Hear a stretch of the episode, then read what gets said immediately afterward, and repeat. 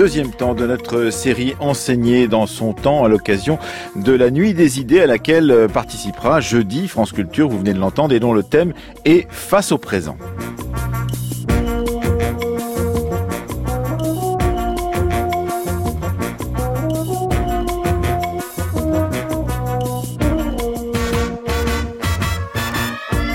Comment les enseignants et les éducateurs font-ils face au présent Depuis hier, la Fabrique de l'Histoire s'intéresse à des révolutions ou des évolutions, des changements de l'enseignement avec Anne Cheng, professeur au Collège de France. Hier, nous avons parlé de l'éducation confucéenne. Demain, nous aborderons le moment où les images mouvantes du cinéma, de la télévision ou des jeux vidéo ont fait leur éruption dans les classes. Aujourd'hui, nous allons nous approcher, grâce à des textes qui seront lus pour nous par Daniel Königsberg, d'un enseignement essentiel, mais dont nous ne connaissons pas toujours l'évolution sur quatre siècles. L'enseignement des jésuites, nous le ferons en compagnie de Philippe Rocher, les docteurs en histoire, auteur chez Beauchesne de Goût de l'excellence, quatre siècles d'éducation jésuite en France, et également de Bruno Pousset, les professeurs en sciences de l'éducation à l'université de Picardie Jules Verne au laboratoire CAREF. Et cette discussion sera prise en note, ce sera la nouveauté de ce jour ainsi que des émissions de demain et après-demain, un nouveau style de prise de notes, pourrait-on dire, le sketch note par un professeur qui sera donc, euh, dont le, le dessin sera mis en ligne ce soir sur le site de la Fabrique de l'Histoire, le Sketch Note,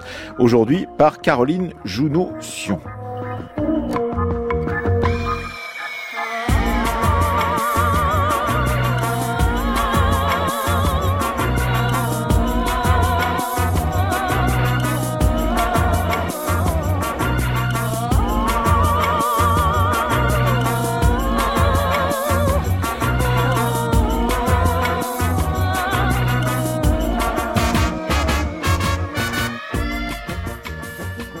C'est un métier à vous rassasier de dégoût, d'ennui et de soucis que celui de discipliner, d'instruire et de diriger une cohue de gosses qui par nature sont légers, instables, bavards, revêchent au travail à tel point que les parents eux-mêmes ne peuvent pas les retenir à la maison.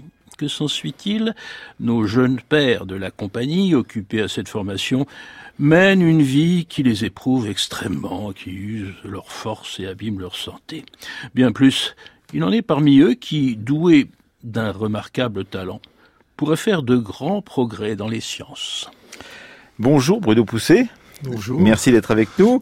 Et bonjour à vous, euh, Philippe Rocher. J'ai tiré euh, euh, cet extrait de votre livre, Le goût de l'excellence, paru chez Beauchesne en 2011, quatre siècles d'éducation jésuite en France, qui est le Pierre Ribadeneira dont il est question, puisque c'est lui qui écrit ce petit bout de texte qui n'a pas l'air très sensible à la joie de l'enseignement en tous les cas. Oh, Pierre Ribadeneira, c'est un, biographe, le biographe autorisé de euh, Ignace de Loyola. C'est un, jésuite de la seconde génération et qui euh, prend en compte euh, le problème de, de l'éducation, euh, l'enseignement en particulier qu'on impose aux jeunes jésuites et qui n'est pas forcément une sinécure. Oui, et en particulier cet enseignement face à des gosses qui par nature sont légers, instables, bavards, revêchent au travail. Euh, c'est très étrange un texte comme celui-ci, alors que effectivement euh, euh, les jésuites passent pour être un, ordre qui, euh, pendant très longtemps, a fait fonction justement d'enseignement. Oui, mais il faut considérer que le projet initial de la Compagnie de Jésus, ça n'est pas d'enseigner. Euh, L'ambition d'Ignace de, Loyola, c'est d'être d'abord un, apôtre, d'aider les, les, âmes. C'est un, homme déjà euh, formé hein, qui devient euh, religieux, jésuite à partir de 1540, on y, on y reviendra.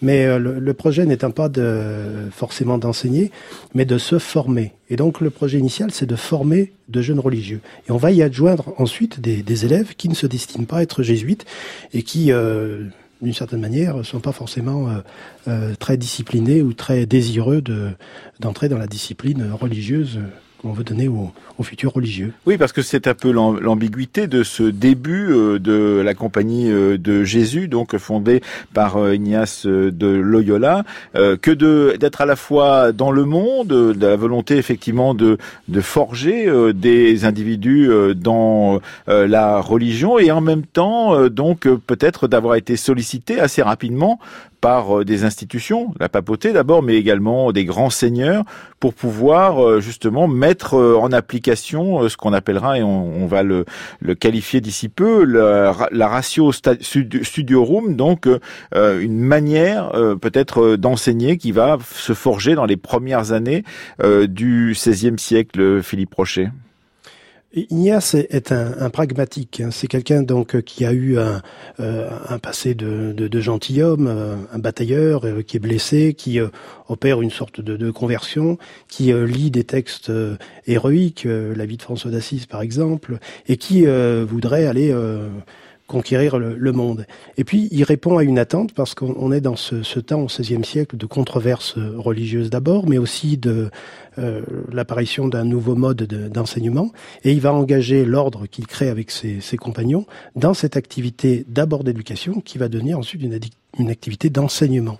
Ainsi que les, choses se produisent l'enchaînement. Oui, euh, tout le monde ne, sait pas, euh, Bruno Poussé, euh, que c'est jésuites qui s'instaurent, donc dont la compagnie va s'instaurer dans cette première moitié du 16e, 16e siècle. Donc que ces jésuites ont, ont d'abord une forge, pourrait-on dire, éducative du côté de la France et en particulier du côté de Paris.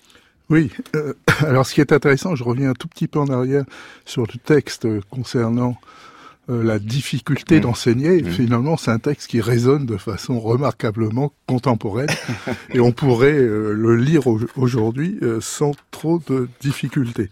Alors c'est vrai que Ignace de Loyola a commencé, je dirais, à organiser sa compagnie avec quelques compagnons à Paris, à Montmartre exactement, et euh, il avait été euh, élève aussi euh, euh, dans l'université et il a repris, alors, comme le disait Philippe Porcher, c'est un, pragmatique. Ce qu'il faut bien avoir présent à l'esprit, c'est que ce n'est pas un pédagogue au sens où il aurait eu une doctrine précise en mmh. matière d'enseignement. C'est quelqu'un qui va reprendre des idées qui sont présentes à l'esprit, qui sont présentes à l'époque, qui va les rationaliser, les organiser. Par exemple, la création de ce qu'on appelle la classe, mhm. l'organisation d'une classe en équipe, etc., avec euh, le principe fondamental de l'émulation, eh bien cela, euh, il va le mettre en, musique.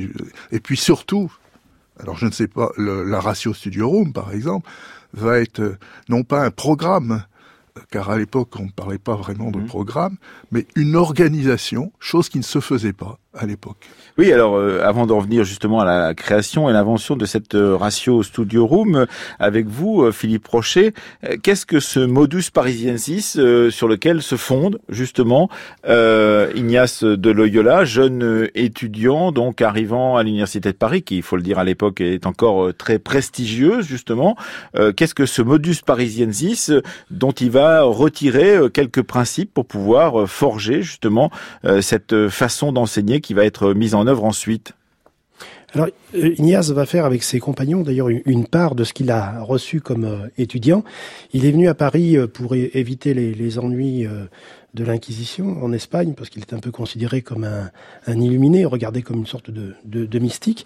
Et il arrive là pour apprendre le latin, pensant que euh, une culture permettrait de répondre aux, critiques qui sont faites contre son, son désir euh, d'apostolat. Mhm. Et il trouve à l'université la, la manière d'apprendre la, la, langue latine, de suivre le, le parcours habituel de l'apprentissage de, de, la langue jusqu'à la rhétorique, qui ensuite débouche entre autres sur la dispute, le fait de, de pouvoir convaincre et de, de euh, récapituler son, son, savoir, ce qui débouche encore à cette époque sur la, la théologie.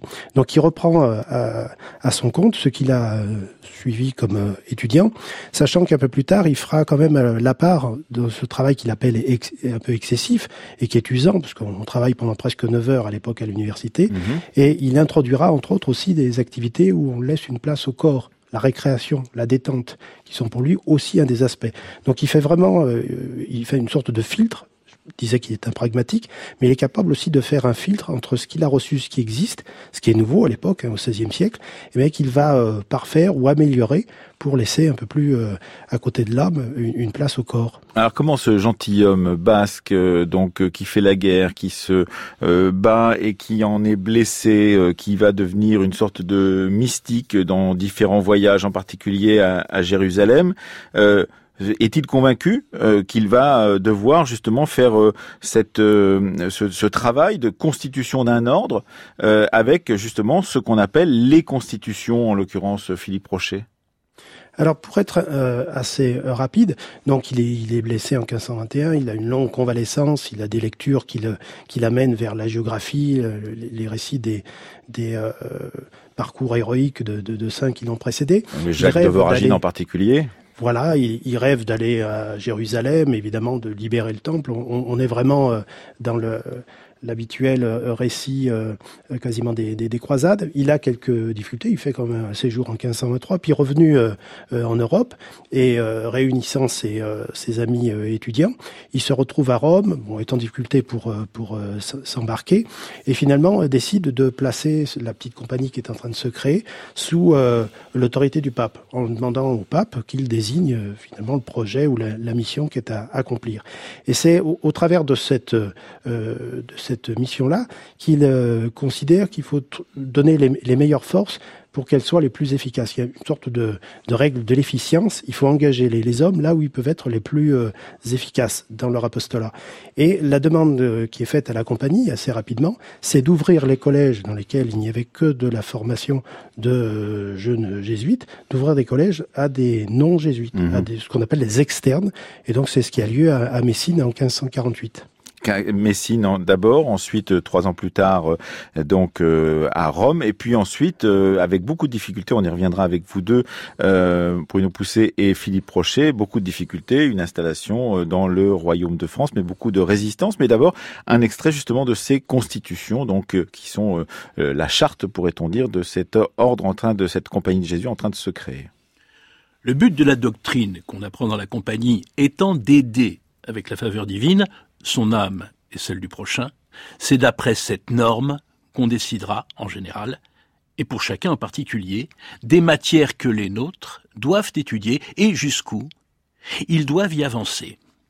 Et pour parler d'une manière générale, comme on trouve une aide dans les humanités de différentes langues, dans la logique, dans la philosophie et la morale, dans la métaphysique, dans la théologie scolastique et positive dans l'écriture sainte, ce seront ces matières-là qu'étudieront ceux qu'on envoie dans les collèges.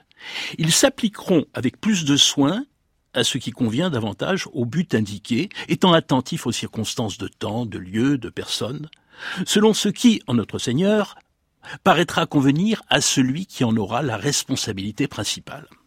En particulier, ce que tel sujet ou tel autre doit étudier, sera laissé également au discernement des supérieurs. Cependant, plus celui qui en aura l'attitude acquérera de solides fondements dans les matières indiquées, mieux ce sera.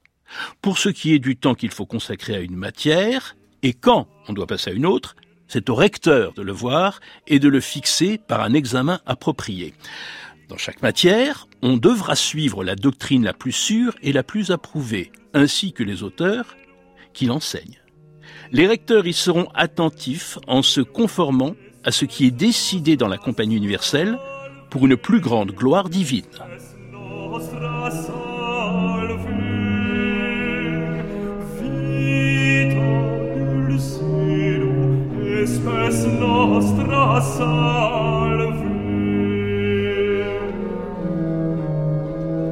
Voilà un extrait des Constitutions dans cette émission de la Fabrique de l'Histoire euh, qui s'intéresse à la façon dont on éduque dans un, un moment donné. Et en l'occurrence, aujourd'hui, nous nous intéressons à la façon dont Ignace de Loyola et ses compagnons jésuites donc créèrent la Compagnie de Jésus, mais également les instituts d'enseignement qui euh, sont liés à cette même compagnie. Bruno Poussé, vous avez choisi euh, ce texte pour qu'il soit lu dans notre émission d'aujourd'hui, ce texte des Constitutions. Donc, que dit-il euh, On a l'impression qu'il y a une forme, mais qu'elle est encore euh, à remplir d'une certaine façon.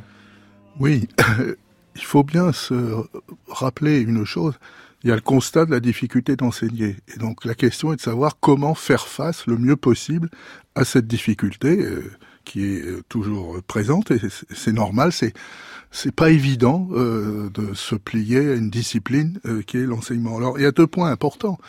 Ce que souligne le texte, c'est il faut être compétent et pas simplement raconter quelques idées mystico et d'autre part, il faut être organisé compétent et organisé et au service de at majorem dei gloria, il ne faut mhm. pas l'oublier. Et donc euh, les jésuites vont essayer de regarder ce qu'il y a autour, euh, ce qui existe déjà et l'adapter. Ce qu'il faut bien avoir présent à l'esprit, c'est que la, ratio, si on peut en, parler déjà un petit peu, de 1599, cette ratio. Qui est plus tardive et donc après la mort d'Ignace. Voilà. Et, et, a été, et parce que Ignace lui-même n'était pas, euh, comme l'a rappelé Philippe Porcher, euh, n'était pas euh, sur la position de créer des établissements ouverts à un public non jésuite. Mhm. C'était un lieu de formation pour les jésuites. Et donc, qu'est-ce qu'il va faire? Eh bien, qu'est-ce qu'ils vont faire plutôt? Ils vont essayer, donc, d'une part, de prendre ce qui était le plus intéressant, et vont surtout faire de l'expérimentation pendant 20, 30 ans. Il y a, euh, Entre 1540 et 1599, il y a presque 50 ans de préparation de cette ratio studio room euh, qui va enfin, disons, être adoptée en 1599 et s'imposer dans tous les collèges, mais en sachant qu'elle laisse toujours une marge de manœuvre euh, au recteur, au préfet, etc. Alors il faut il faut dire Philippe Rocher euh, combien euh, cette période et vous l'avez évoqué très brièvement au tout début de cette émission est bousculée. On est en pleine guerre de religion en France, mais dans le reste de l'Europe également, de conflits entre la religion réformée et la papauté et le catholique, ce qui va devenir le catholicisme en l'occurrence. Et, là, évidemment, la place de cette compagnie de Jésus va être essentielle, surtout aux côtés euh, de cette papauté qui euh, se voit également bousculée par des souverains euh, européens qui ne veulent pas se voir imposer forcément cet ordre, cette compagnie de Jésus dans leur propre royaume. Oui, alors ce qu'il faut euh, voir dès, l'origine, c'est que l'intention première de la compagnie, c'est l'instruction religieuse, mhm. c'est le catéchisme, précisément pour répondre euh, aux controverses euh, d'ordre religieux. Ce que je voulais dire, je fais un petit retour en arrière quant au, à la ratio studiorum, dans les constitutions, il y a une sorte de pressentiment de ce que va devenir la, la compagnie.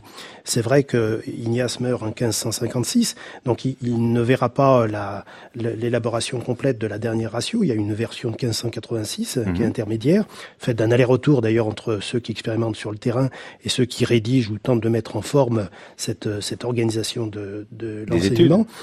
Euh, euh, il y a un événement qui est, qui est fondamental, évidemment, c'est le Concile de Trente. Bien sûr. C'est la réponse de... On est 1545-1563 hein, pour les, les, les, sessions.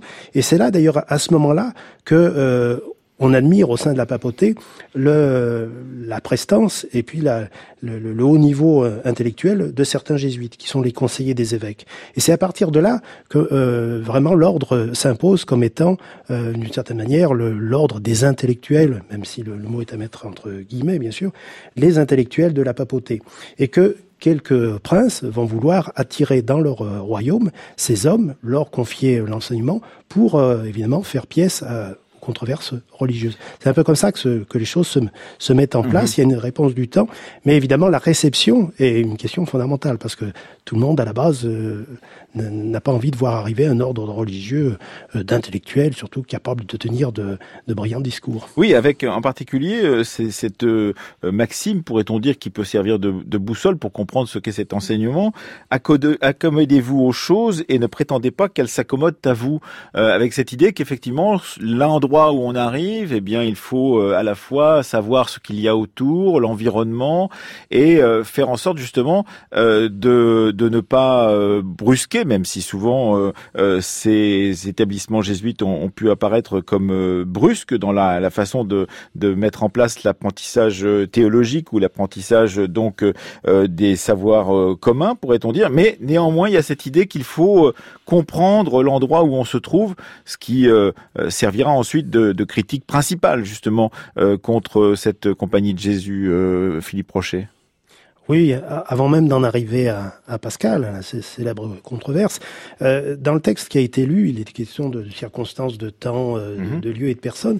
Il y a aussi toute la, la, dimension d'adaptation à la personne. Euh, on parle du supérieur, du recteur. Les deux fonctions sont un peu différentes, pas toujours mêlées. Le recteur, c'est celui qui dirige un établissement, tandis que le supérieur, c'est celui qui est à la tête d'une communauté.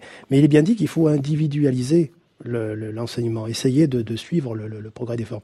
Et ça, c'est véritablement quelque chose qui est euh, neuf et nouveau. On est dans une, un temps aussi de, développement de l'humanisme, mais d'un humanisme qu'on veut voir euh, euh, emprunter plutôt le chemin du christianisme, de la ça. chrétienne. C'est ça, c'est cette idée tout de même, et on ne l'oublie jamais, ni dans le texte des constitutions, ni dans les correspondances d'Ignace de Loyola, ni dans d'autres écrits, effectivement, ce à quoi servent ces institutions d'éducation ou d'enseignement, Bruno Poussé Oui, c'est donc il y, a, bien cette reconquête et ils utilisent les outils de l'époque pour affirmer cette reconquête.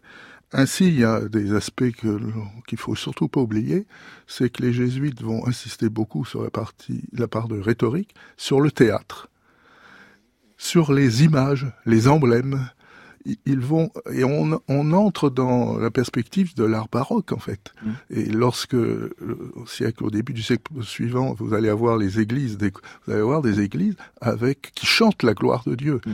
Et ce qu'ils vont essayer de faire dans leur enseignement, c'est d'apprendre euh, aux jeunes qui suivent leur enseignement de d'être les champions de cela.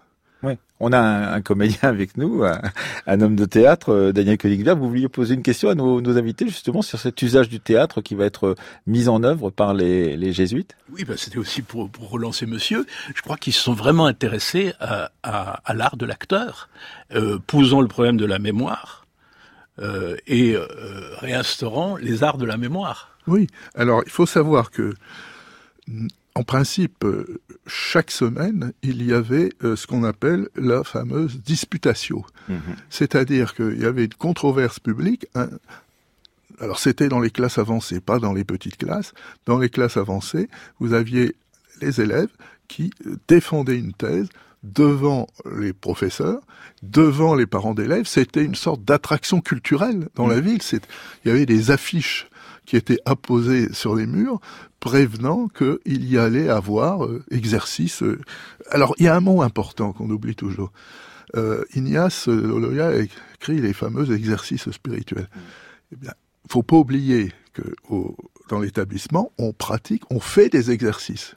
C'est-à-dire que chaque fois, par rapport à la situation antérieure dans l'enseignement, vous aviez essentiellement le maître qui parlait.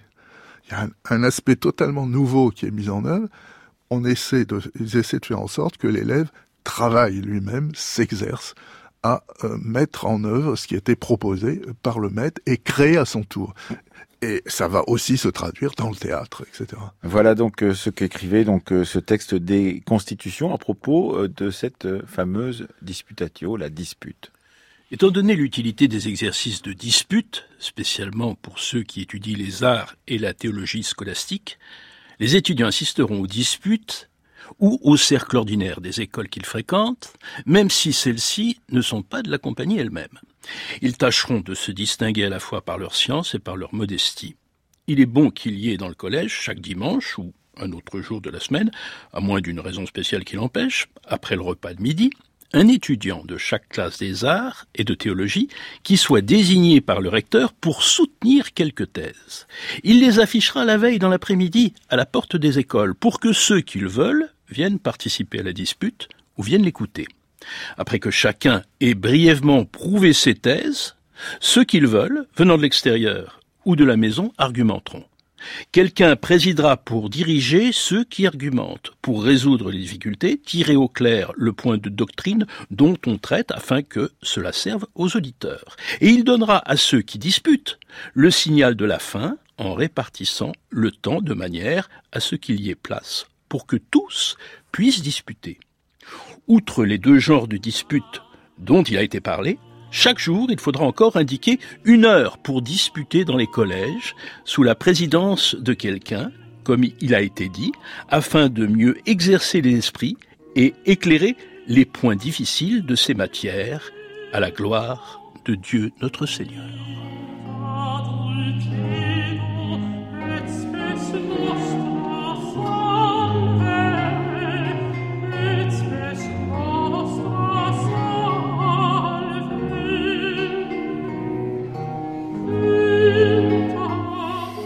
Philippe Rocher, euh, cet extrait des Constitutions euh, revient sur ce que nous disait à l'instant même Bruno Pousset, sur l'importance de cette euh, dispute, cette dispute qui existe dans les universités médiévales, et en particulier l'université de Paris. vous dites dans votre livre Le goût de l'excellence, Philippe Rocher, chez Beauchesne, que ce modus parisiensis, c'est-à-dire cette façon d'enseigner à la, à la, parisienne, pourrait-on dire, du Moyen Âge et de la sortie du Moyen Âge, eh bien, a aidé à constituer cette façon de faire, en particulier de relation entre le maître euh, et l'élève, puisque, dites-vous, il y a un double apprentissage du professeur et de l'élève. Le premier apprend à enseigner en enseignant, et le second assimile son savoir en le répétant à ses condisciples sous la conduite de ce même maître, ce qui est une révolution, pourrait-on dire, en termes d'enseignement à ce moment-là, en tout cas au niveau où on exerce et où on apprend. Oui, euh, une fois encore, euh, Ignace et ses, compagnons empruntent à ce qu'ils ont connu. Il euh, faut s'imaginer des classes très très nombreuses, hein, en particulier d'étudiants. Et donc pour arriver à manœuvrer un tel euh, groupe, d'abord le, professeur, ce qu'on appelle le scolastique le plus souvent, qu'on dira ensuite régent, qui apprend aussi à devenir enseignant, est obligé de, de s'assurer le, le concours de, de, certains jeunes élèves capables de répéter ensuite à, à leurs élèves. Parce que quand vous avez une classe de 200 voire 300 euh, élèves que vous devez euh, manœuvrer, une mhm. véritable division, évidemment, vous pouvez pas seul répondre à la euh, à la demande. Alors souvent, il y a ce qu'on appelle au départ une sorte de prélection, d'explication par le professeur du le texte. Le professeur lit le texte et le commente en même temps qu'il le lit. Voilà. Et puis, euh, euh, évidemment, il faut une restitution. Il faut pouvoir évaluer la, la, la réception de ce, ce discours-là. Et donc, il y a des élèves un peu plus avancés, ou en tout cas par petits groupes, qui euh, travaillent à cette restitution. Et puis là, on a évoqué euh, donc la, ce qu'on appellera la, concertation, la, dispute. On organise de manière un petit peu artificielle en deux camps des joutes verbales. Des c'est ça? Voilà. Où il s'agit des équipes un peu de sur le modèle voilà, sur le modèle de l'Antiquité romaine, évidemment, euh, il s'agit d'organiser des, des, des, des, joutes oratoires entre euh, les, les, les, partisans de deux camps qui veulent défendre l'une ou l'autre thèse. Ce que je veux dire au, passage, c'est qu'il y a une organisation avec des classes qu'on appelle le grammaire inférieur, la rhétorique avec la, la, la première actuelle, disons, et puis euh, le, ce qui serait notre classe de, de, de baccalauréat, terminale, évidemment, marque l'entrée dans la théologie. D'où ces questions de doctrine et de dispute. Parce qu'il y a bien une vérité qu'il s'agit de, de, pouvoir défendre. Mhm. Au début, c'est la technique qui prime, et ensuite ce sera le fond, et puis l'alliance du fond et de la forme. Oui, donc une, une, manière effectivement de, de, de, travailler à la progression des élèves. C'est cela que, que, vous notez, euh, Philippe Rocher. Euh, euh, Bruno Poussé, justement, sur cette manière d'inventer en, marchant, puisque vous l'avez bien dit tout à l'heure, il faut un siècle pour mettre en place cette ratio studio room entre la naissance d'Ignace de Loyola. Bon, c'est bien plus tard qu'il crée la compagnie de Jésus, mais disons, il faut un bon demi-siècle pour que on mettra, on mette en place finalement la manière dont on va enseigner dans l'ensemble des établissements donc qui sont sous la coupe de cette compagnie. Alors il y a à la fois, on l'a souligné, la question de d'organiser un enseignement qui puisse donner, j'ai d'aller lire la bonne doctrine euh, pour que, à la suite du Concile de Trente, donc elle a été fait illusion tout à l'heure. Mais euh, il y a un autre euh, aspect sur lequel il faut bien se pencher, c'est qu'au fond, les, ces, établis, ces, ces jésuites euh, essaient euh, de se situer aussi dans, dans un univers qui est en train de se transformer. C'est les universités. Les universités sont dans leur phase déclinante en fait, et ils inventent, ils participent. Il y en a d'autres avant qui ont commencé à inventer cette nouvelle structure qui est l'ancêtre de notre enseignement secondaire, qui s'appelle le collège, tout simplement, et qui se détache de l'université, parce que je vous rappelle que la Sorbonne, ça s'appelle le collège de Sorbonne. Ça se détache de l'université, ça devient une structure autonome qui prépare les élèves à entrer dans les facultés supérieures, et ça va devenir, euh, ça s'appelle euh, la faculté des arts, va devenir le collège en fait. Et ensuite on fait théologie, etc. Mais euh, vous avez par exemple une graduation dans l'enseignement. Par exemple, l'enseignement de la philosophie, tel qu'on l'appelle à l'époque, dure trois ans. Mm. Parce que progressivement, et on ne fait la métaphysique que la dernière année, mm. euh, pour peu à peu s'imprégner des euh, éléments fondamentaux de la connaissance. Alors, euh, qu'est-ce qui explique la place que prennent euh, Philippe Rocher les, grands anciens, les antiques, pourrait-on dire, c'est-à-dire ceux qui, euh, Michel Tournier le citait dans Le Vent Paraclet, et vous le citez dans votre propre livre, Le goût de l'excellence, eh bien c'est un univers totalement inactuel où on parlait latin et dont les habitants s'appelaient Socrate, Nestor, Alexandre, Cincinnatus et Démosthène. C'est ainsi que Michel Tournier évoquait l'enseignement des jésuites. C'est pourquoi justement euh, autant d'importance donnée à l'Antiquité classique en l'occurrence C'est l'héritage de cet humanisme euh, dans lequel a baigné justement euh, la naissance de cet ordre et de cette compagnie de Jésus? Voilà, c'est effectivement ce grand mouvement humaniste qu'on trouve à la, fin du Moyen Âge, mais qui pose problème à ces réformateurs religieux, dans la mesure où, évidemment, l'Antiquité classique, elle n'est pas chrétienne. Et donc, euh, il s'agit de retourner les éléments de la modernité, de cette modernité euh, qu'est qu l'humanisme, pour essayer de euh, la christianiser. Mhm. Et ce qui est très intéressant pour les, pour les jésuites, c'est de retrouver dans les auteurs classiques, Cicéron évidemment est le, le premier en tête, de retrouver les techniques oratoires. Donc, on utilise ce que l'Antiquité et ce porte la, la culture de l'Antiquité peut être remis au goût du jour une fois encore, pour faire passer la, vertu mhm. au, travers des lettres, mais des lettres classiques. Mhm. Donc on est dans un monde où il est interdit de parler, ça viendra un peu plus tard, parce qu'on est toujours dans la logique de, l'adaptation. Euh, un siècle plus tard, on arrivera au français, mais un très bon niveau de, de français, sachant qu'il toujours, c'est l'art oratoire et la capacité de convaincre euh, son interlocuteur.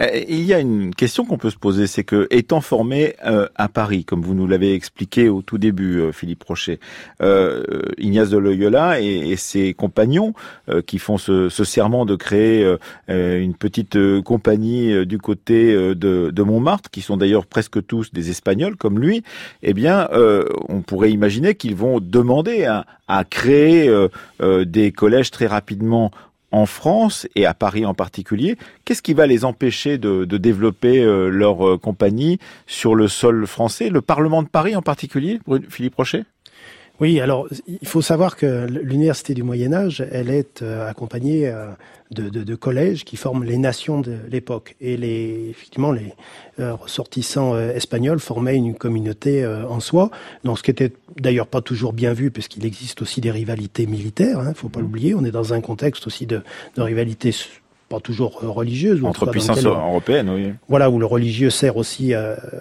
exacerber un peu les, les, les rivalités. Bah D'ailleurs, les Espagnols devront quitter à un moment euh, Paris parce que le conflit entre François Ier et Charles Quint sera trop important et ils vont se réfugier pour certains d'entre eux à Louvain, c'est cela?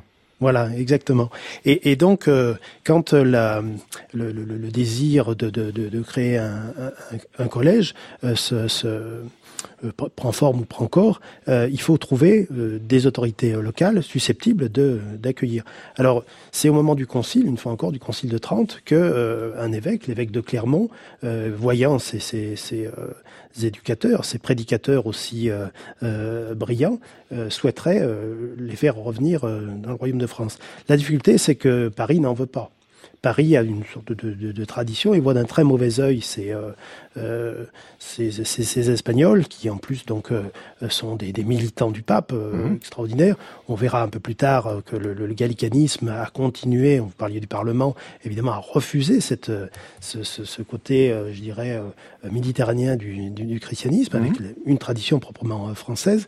Et on va faire un, devoir faire un détour par Clermont Billon, hein, proche de euh, en Auvergne, pour euh, ouvrir le premier établissement et ensuite pouvoir le transporter à Paris. Donc euh, on passe d'abord par la périphérie avant d'aller vers le centre intellectuel parisien qui avait été le creuset de formation des jésuites. Parce qu'il faut que les évêques imposent impose euh, aux institutions françaises la, la, présence des jésuites comme enseignants. Mmh, instruction pour ceux que, de la compagnie qui sont envoyés à Clermont, au collège de Billon, justement, le 11 mai 1556. Ce collège se situe donc euh, un peu à l'écart de Clermont. C'est une ville euh, importante au Moyen Âge, mais qui est en, en profond déclin, où justement l'évêque de Clermont a décidé d'installer le premier collège jésuite en France.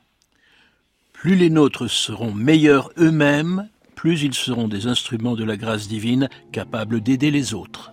Que chacun dès lors purifie son intention, de façon que tous cherchent totalement, non leur intérêt, mais ceux de Jésus-Christ. On doit avoir soin que les nôtres se conservent et croissent dans l'esprit, dans les lettres et en nombre. Que le supérieur veille à ce que tous les nôtres se conservent en santé, avec les forces corporelles que demandent les fatigues du service de Dieu. Dans ce but, qu'il ne les laisse pas trop se fatiguer dans les études, ni non plus dans leur dévotion ou exercice spirituel pour aider les âmes, mais que tout soit modéré selon les personnes, le lieu et le temps. Qu'on institue un préfet de la santé qui veille à la conservation de celle-ci, en plus de l'infirmier, qui soignera les malades, dont on aura d'autant plus spécialement soin qu'ils ne manqueront pas de médecins, ni de ce que celui-ci aura prescrit pour soutenir leur santé.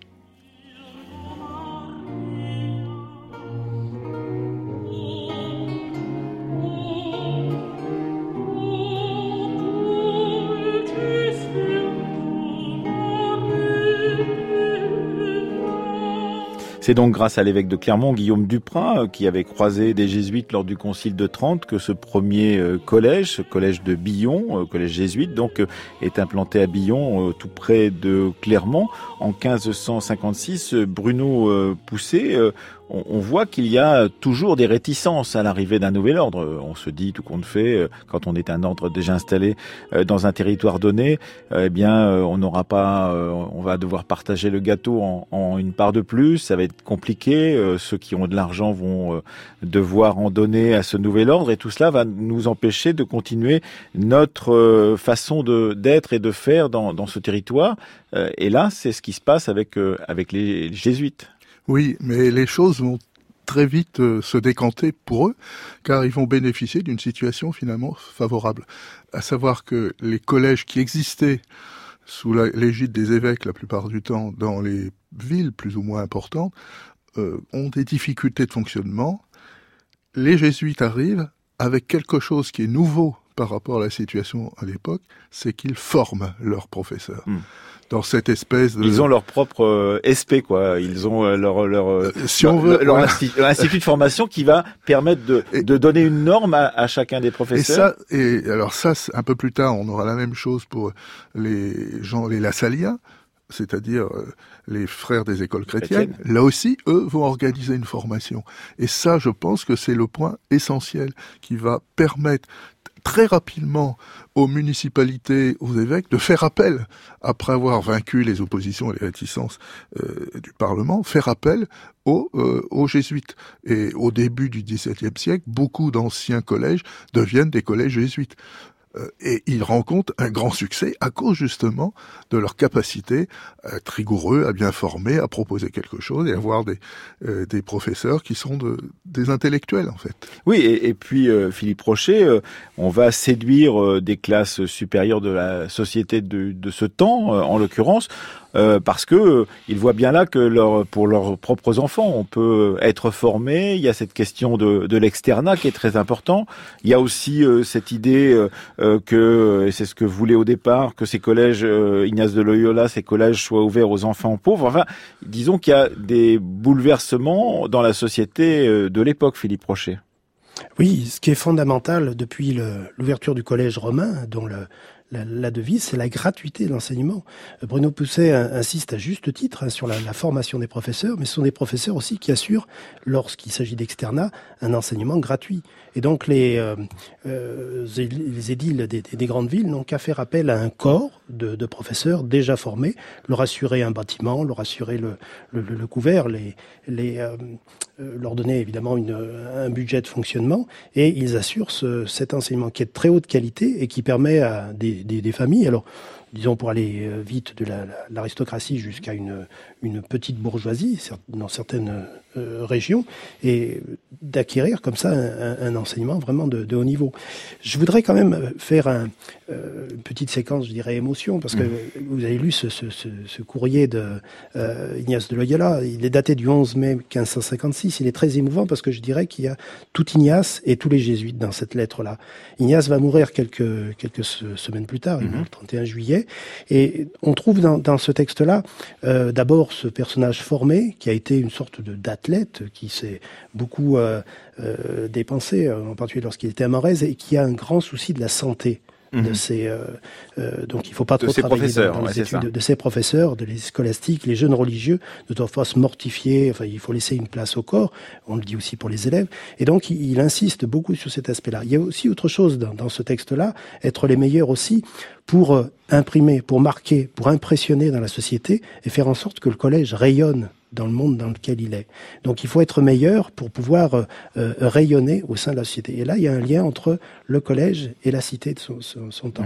Et vraiment, euh, Ignace, donc, est dans ces dernières années, il, insiste sur, euh, je dirais, l'état de santé des, des, des personnes, il personnalise toujours, mais il a aussi cette idée de l'institution comme euh, un lieu ou un foyer de rayonnement dans, dans la cité. Et dans, dans- en quelques mots, même si ce n'est Mhm. qu'un extrait, il, il arrive à faire passer tout ça. Et c'est ça qu'il faut euh, retenir de, de, de sorte de testament un petit peu d'Ignace. Euh, Bruno Pousset, effectivement, il y a, il y a cette dimension que vous avez déjà pointée du doigt tout à l'heure, euh, d'une exigence de l'enseignement, d'un travail euh, acharné pour pouvoir à la fois se pénétrer euh, de la culture classique, euh, mais également de la culture chrétienne, et également des moments où on autorise d'une certaine façon un certain, entre guillemets, relâchement dans la journée de, travail. Vous avez parlé de la récréation, vous avez parlé de ces moments de, pause qui sont nécessaires pour pouvoir ne pas être submergé par le savoir que l'on reçoit.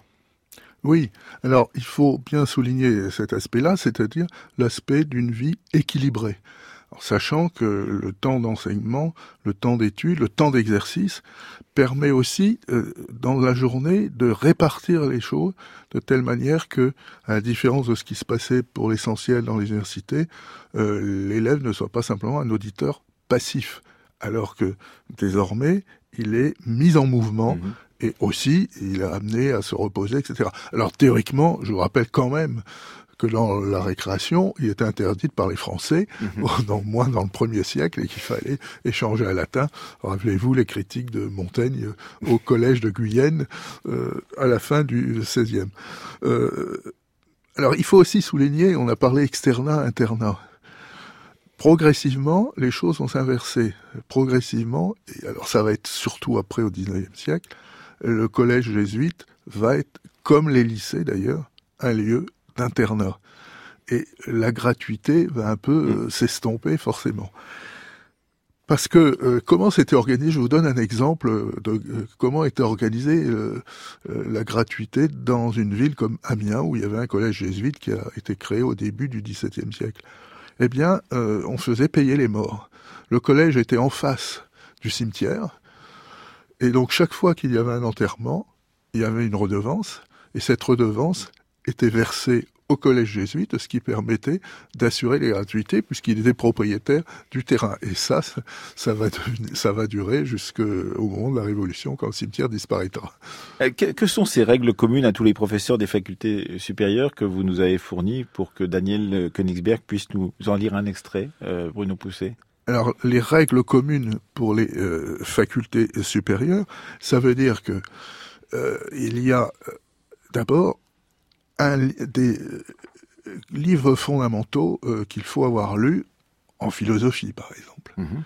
Euh, alors, par rapport à Thomas d'Aquin, il y a Aristote, il y a Thomas d'Aquin, qu'il faut parfois prendre avec certaines distances. Euh, Ils sont euh, euh, capables de, comment dirais, euh, d'interroger euh, un, peu la doctrine parce qu'il faut qu'elle soit adaptée justement à cette période de reconquête.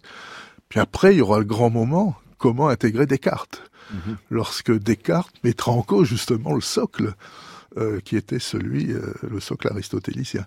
Donc ça, ça viendra après. Et, et d'ailleurs, ça viendra après notre émission, puisque toute la semaine des chemins de la philosophie est consacrée justement à Descartes. Euh, un, un extrait de ces règles communes à tous les professeurs des facultés supérieures, lu par Daniel Königsberg. Fin. Le professeur sera particulièrement attentif à ce que, aussi bien dans les leçons quand l'occasion s'en présentera qu'en dehors de celle-ci, il porte ses étudiants au service et à l'amour de Dieu et des vertus par lesquelles il faut lui plaire. Attentif à ce que toutes leurs études se rapportent à cette fin.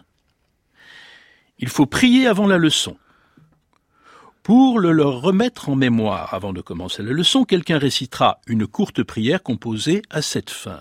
Le professeur et tous les élèves l'écouteront attentivement, la tête découverte, ou au moins le professeur lui-même se fortifiera du signe de la croix, la tête découverte, puis il commencera. Il faut soutenir la piété des élèves.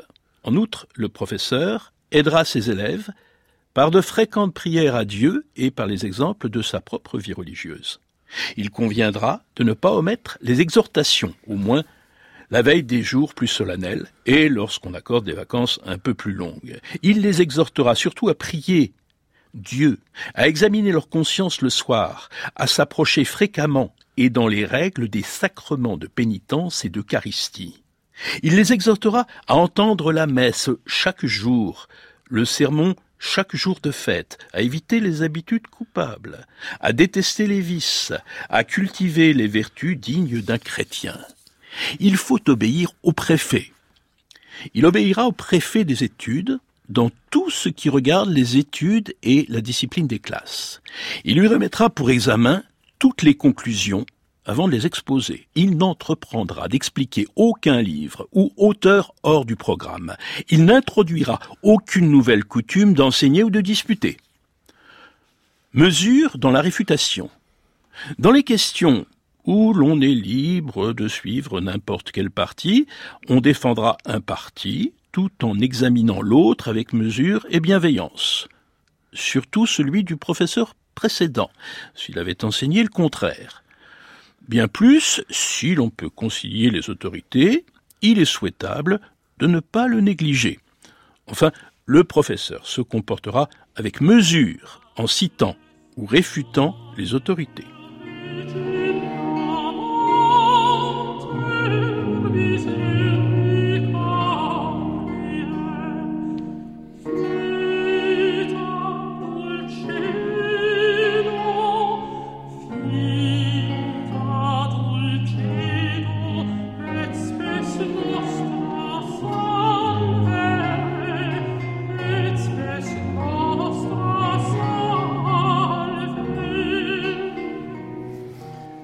Philippe Rocher, euh, quand on lit euh, ces textes et en particulier euh, le dernier paragraphe sur les mesures dans la mesure dans la réfutation, on voit bien effectivement qu'il ne faudrait pas non plus aller trop loin dans la façon d'envisager cet enseignement jésuite en particulier et considérer qu'il y a là le début d'un débat démocratique. on a le droit de débattre, mais dans des règles extrêmement fixes et en ayant effectivement en tête qu'il ne faut pas aller.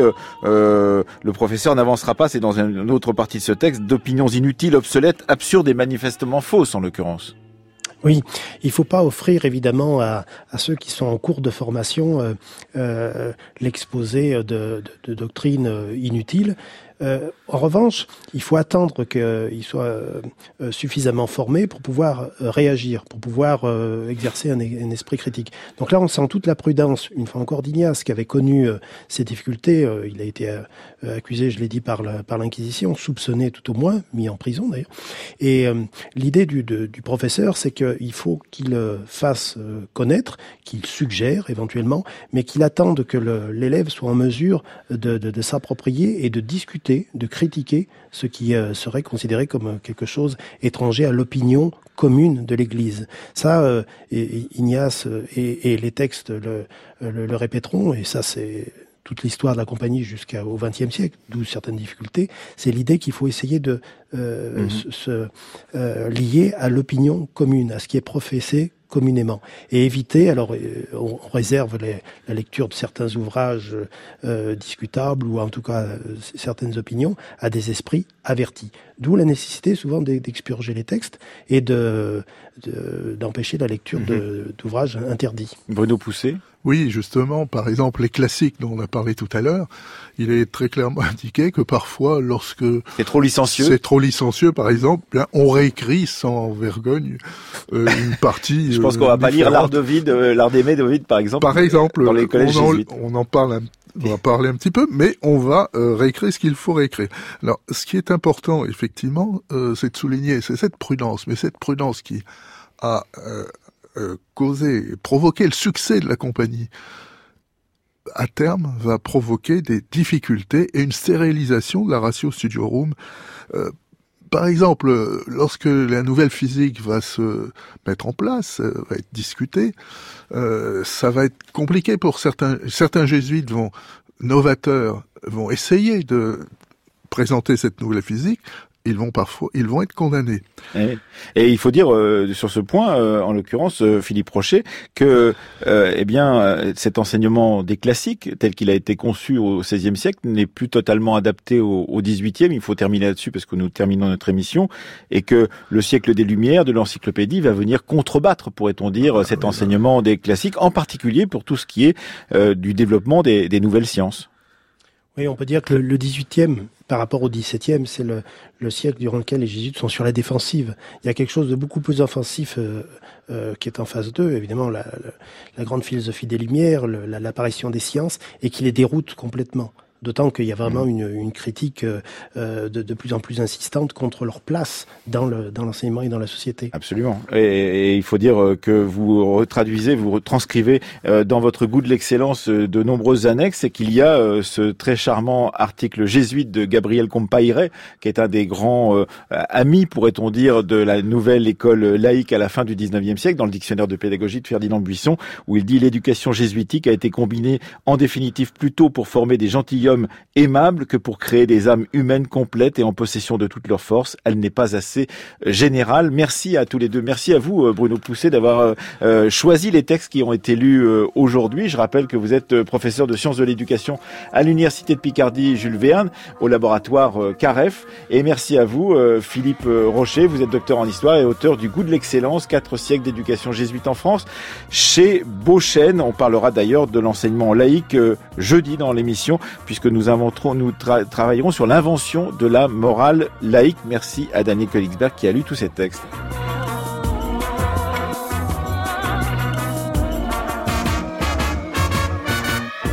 Comme d'habitude, cette émission a été préparée par euh, Aurélie Marseille, Céline Leclerc, Jacques Zubar était aujourd'hui à la technique avec nous à Paris. Et il faut remercier Radio France qui a accueilli dans ses studios à Lyon Philippe Rocher, Renaud Dalma était en, à la réalisation. Et puis euh, il faut aussi remercier de l'autre côté de son poste Caroline Jounotion qui a noté, sketch noté comme on dit, vous saurez demain ce dont il s'agit en allant sur le site de la Fabrique de l'Histoire, sketch noté l'émission de ce jour sur l'enseignement euh, jésuite, on en parlera demain avec un autre sketch noteur, euh, Yann Poisson.